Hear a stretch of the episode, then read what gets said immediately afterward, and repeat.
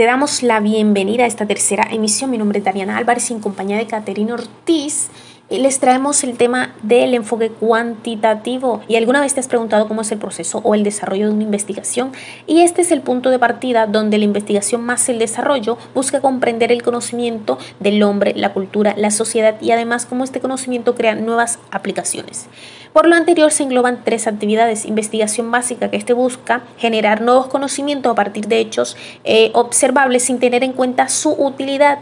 Em, sin, embargo, en la investigación aplicada, estos nuevos conocimientos van dirigidos a que sean objetivos específicos y prácticos. En cambio, en el desarrollo de experimental, estos nuevos conocimientos eh, investigativos o experimentales existen para la producción de nuevos materiales, nuevos productos o la mejora de los existentes. Y es aquí donde se relaciona con la parte de la innovación, ya que esta comprende la implementación de nuevos productos. A continuación, es importante mencionar la reflexión o todo lo implicado en la parte de la investigación.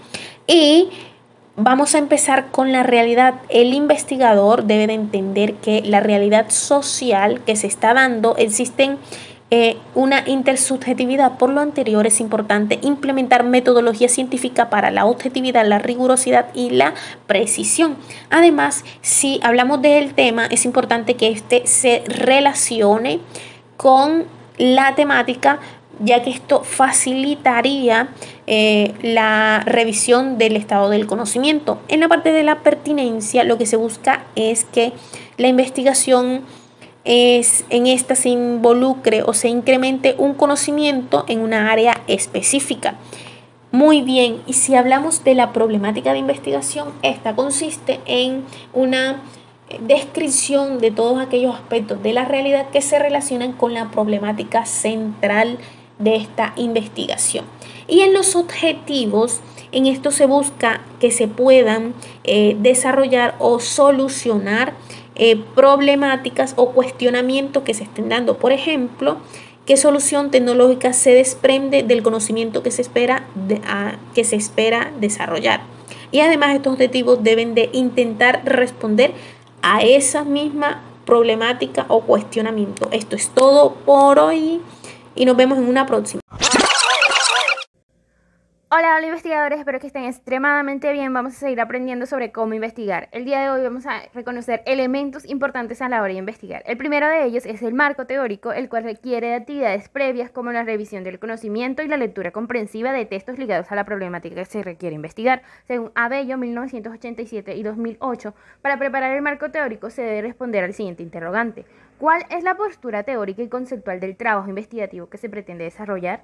El siguiente elemento es la metodología investigativa, la cual requiere en la selección de preguntas acerca de la realidad a estudiar, así como los intereses y preferencias del investigador. Igualmente tenemos en cuenta su experiencia. En este punto también es necesario seleccionar un diseño, el cual puede ser cuantitativo cuando se habla de un acercamiento deductivo o cualitativo implicando la aproximación participativa de casos e inductivas. Ya regresamos, no se muevan.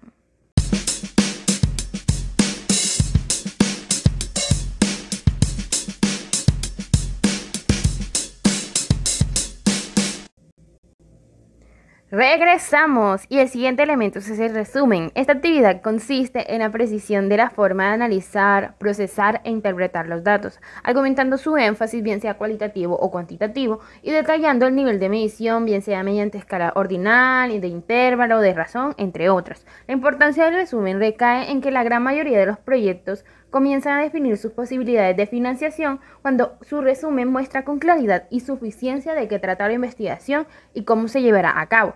Finalmente nos encontramos con la estrategia de comunicación, la cual conviene definir con anticipación el tipo de publicación de la investigación como mecanismo para divulgar la actividad científica, teniendo en cuenta que la estrategia debe prever los medios para que los investigadores y las entidades financiadoras reciban la reacción de pares y el público en general según Colciencias 2002-2005.